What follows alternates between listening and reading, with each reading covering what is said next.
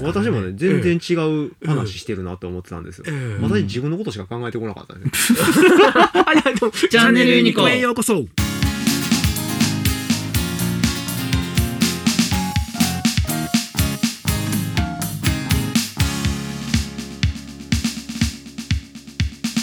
だからそのフルリモートの社会が、えーをこさすべきじゃないってことですよね。僕が言う話は。うん。これでもその、まあ、例えば昨日ちょっと河野さんのはいはい。あの YouTube を見てて、うん。あのそんな話も出たんですけどあの例えば地方の人でねその、まあ、親御さんとかがいらっしゃったりとかして介護をしないといけないとかっていう人が東京でまあ働いてて、うん。戻るとなったらもうイコール退職みたいなうん。流れってあるじゃないですか、うん。それがリモートでもできるから、家で実家でうん。リモートで働くっていう人も仕事の仕方としてはいいと思うんですよね。うん。でそれが増えると東京の一極集中が緩和されて、うん地方に経済がお金が流れていくっていうような考え方も賃金は東京並みの賃金を持って地方に行くので、うんそこであの活性化するっていう考え方もあるんですね。だそうなった時にあのそういう人たちを採用できる可能性今って我々って関西にの人しか採用できないんですけど、フルリモート OK やったら、うん日本全国どこの人でも OK ねにできるんですよね。そうです。それはいいような気もするし、まあ世界中でも OK ですもんねそうです。まあね世界で OK です。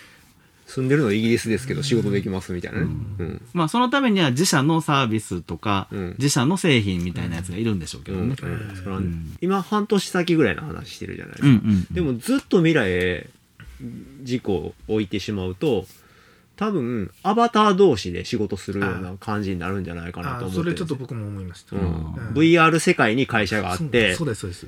そこでもう会社のオフィスみたいなのがあると。そうです。で、僕がそこ考えてたんですけど、うんそれじゃやっぱり多分ダメだろうという結論になってたとうんなってうん、で、さっきの対面だろうっていう、うんやっぱりうん、うんうん、それで意思疎通できるかなって思うと、うんちょっと難しいんじゃないかなと思ったんですよね。そこがもしかしたら僕と小沢さんのこの40代の人の壁なんかもしれないね。うわ金曜朝はウキウキウォッチン。あちこちそっちこっちチャンネルユニコ。金曜朝はウキウキウォッチン。あちこちそっちこっちチャンネルユニコ。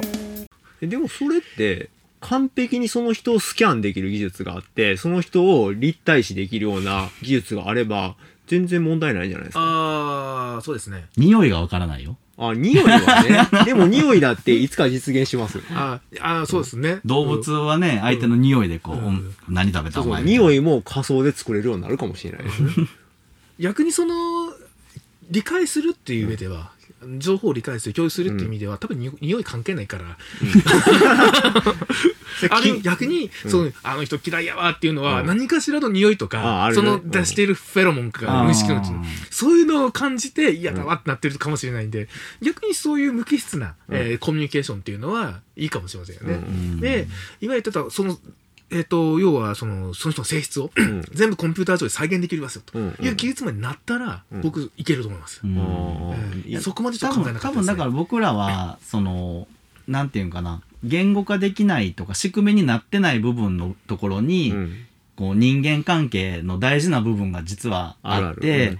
そこがついてきてないなっていうところに、うん。こうちょっと危機感を持ちますよね。うん。だそれが解決するのが直接会って話することって思ってるからうん。それに代わる技術が何かうん。できるんやったら、それでもいいけどっていうとこかな。ってことはそこを模索するっていうのが一つビジネスチャンスかもしれませんね。ううん。うん。でその間に多分そのリモートで仕事をする時のコツみたいなんを何らかの形で商売にする人が出てくると思います。うですねうん、ズームで効果的に仕事を進めるフルリモートでやるためにはどうすればいいかみたいあなー。出版書がいっぱいできたりとはかいそういう講師ができたりとかそういう仕事が出てくると思います。そしたら学校教育もそういうふうになっていく、なるかもしれないですね。そのまあ僕そうであるならば、うん。そういうことも含めて学校教育。だって勉強ばっかりしてちゃいけないわけなんうんですよ、どうせそうそうそう。その先にはちゃんと働いて、うん。あの税金を納めるっていうことをしなきゃいけないことをちゃんと教えるためには、うん。うんやっぱそういう今の働き方が変わるから、うん。それにか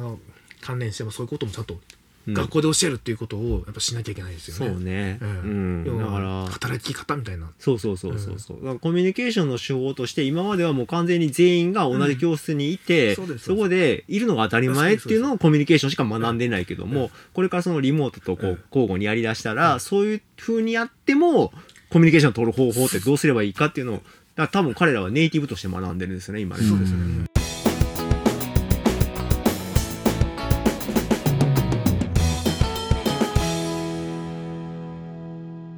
そういう人たちがこあと何年後かに社会に入ってきますからえちょっとまだ違う世代の人たちになるかもしれないですね、うん。コロナ世代って呼ばれえるんでしょうね結構このギャップはすごいですね。うん。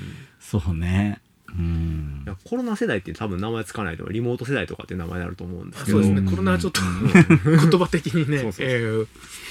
はい、ちょっとそのだいぶさ,、ま、さらに先の話とかもちょっとはいはい。にあ言及しましたけど、はい。あのまあ、いいとことしてはそのコロナっていう今のえー感染症の問題っていうのは、あの収束していって、うん。経済が回復傾向に向かうんだけど、うん。えーリスクとしてはまだ、うん。えー、と中国のバブルだったりとか、うん。えーまあ、まだまだちょっとリスクはあるだろうとうん。いう部分があります。うん。で我々の直結するところとしてはクラウドビジネスっていうところに関して舵を切っていかないと置いてかれるだろうとうん。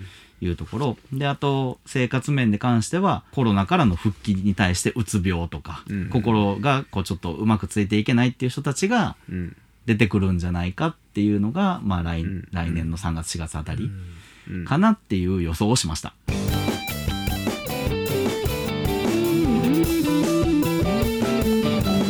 コロナになった時にやっぱ鬱になった方でもういっぱいいらっしゃるっていうことですよ。うんでやっぱ環境がガラッと変わるっていうのは非常にそういう心のギャップが生まれてっていう話なんですよね。そうすると今度はコロナから元に戻るとやっぱギャップがあるうんから、またねこのギャップをやっぱりゆっくり進めていかないとうんやっぱ鬱の人が出てくるだろうっていうのはそうね、はい。急急にねええ。あの例えば今9月の真ん中ですけど、うん。えっともう10月からはリモートなし、ええ。うん。全員出社しなさいとかっていうことをすると、うん。最初はいいかもしれんけど、うん。だんだんついてこれない人がいてうんって話なんで、そうねうん。まあ、回復させるにも徐々に徐々に、あのまあ、来年の4月とか、うん。まあ、1年後までには全員また出勤に戻しましょうかうんみたいな感じで,、ゆっくりやればそのギャップはええ。こう抑えられる、抑えられますね、うん。それはそうですね。そうですね。1年かけて元に戻していきましうょうんね、うんうん。多分いいと思うんですよね。そうですね。でまあそそれをしながら本当に元に戻すのがいいことなのかどうかっていうのも模索してでき模ますよね。索してね。そうね。ん、っていうとこですね。一気に戻さなければまたもう一回ちょっと戻ってみようかみたいなことも可能ですからね、うんゆっくり戻すっていうのが大事ね。うんねそうですねうん。コロナになっちゃうのはもう仕方なかったんで、うん。今度からはゆっくり戻していくっていうのが大事、うんなるほど売り上げと一緒やね。そうね落ちるときは一瞬やけど、うん戻すときは 一瞬で戻らないっていうね。そうねそうね、うん、でもそれはちょっと、うん、あの経営者としてはそれはこう心に刻んどかなあかんことやな。うんどうしてもやっぱりね、こう焦りがありますよ。うだねパッて失ってしまったものをなんとか早く取り戻さなってうんわかるわかる思うから。うんそりゃそうですよね、うん番組が気に入ったらチャンネルフォローお願いします。公式ブログ、インスタ、ツイッター、YouTube、ノートも見てね。やしかしながら今のその何でしょうはお話っていうのは非常に経営者視点で、うん。あの僕ちょっとあのすごいなと思って やっぱ僕はそういう話なかった。ありがとうございます。私もね全然違う話してるなって思ってたんですよ、ええ。私自分のことしか考えてこなかったね、あ いやでもいいと思いますよ。半年先ってなった時。にええ。いいと思いますよ。もう社会どうなるとか、ええ。会社どうなるとかっていうところはあんまり考えなくて、自分どうなってるやろうみたいなことばっかり考えてましたね。ああまあまあそれはそれで、うん。いいと思いますはい次。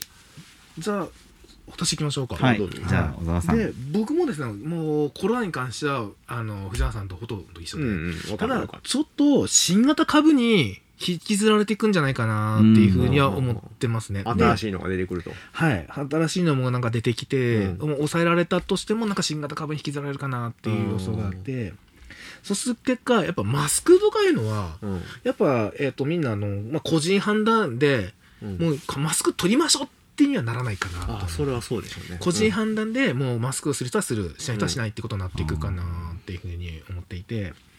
あとお酒とかはもう解放されるでしょうね。うん。あ多分ね。酒はね。で、酒はね。お酒解放された結果、みんなマスクを閉じ、うん。ああマスクを外す人が出てくる結果、うん。多分いもう一回なんかパンデミックみたいなことに なるかならないかで一回なんかジャッジ入るんだろうな。うん。うん、ふうにちょっと僕予想していて、うん。ええあのまあコロナはまあまあ落ち着いていくっていうのは多分あると思います、ただ、うん。そのワクチンの性質上を新型株にその対応できてませんとか、治療薬も新型にな対応できてませんっていう話ですと、こっからここまではインフルエンザ用こっからはまたってなっちゃうんで、うんうん一旦そういうところでジャッジをかけて感染拡大をするのかしないのか、うん。うん。っていうことがなんじゃないかなというふうに思いますうん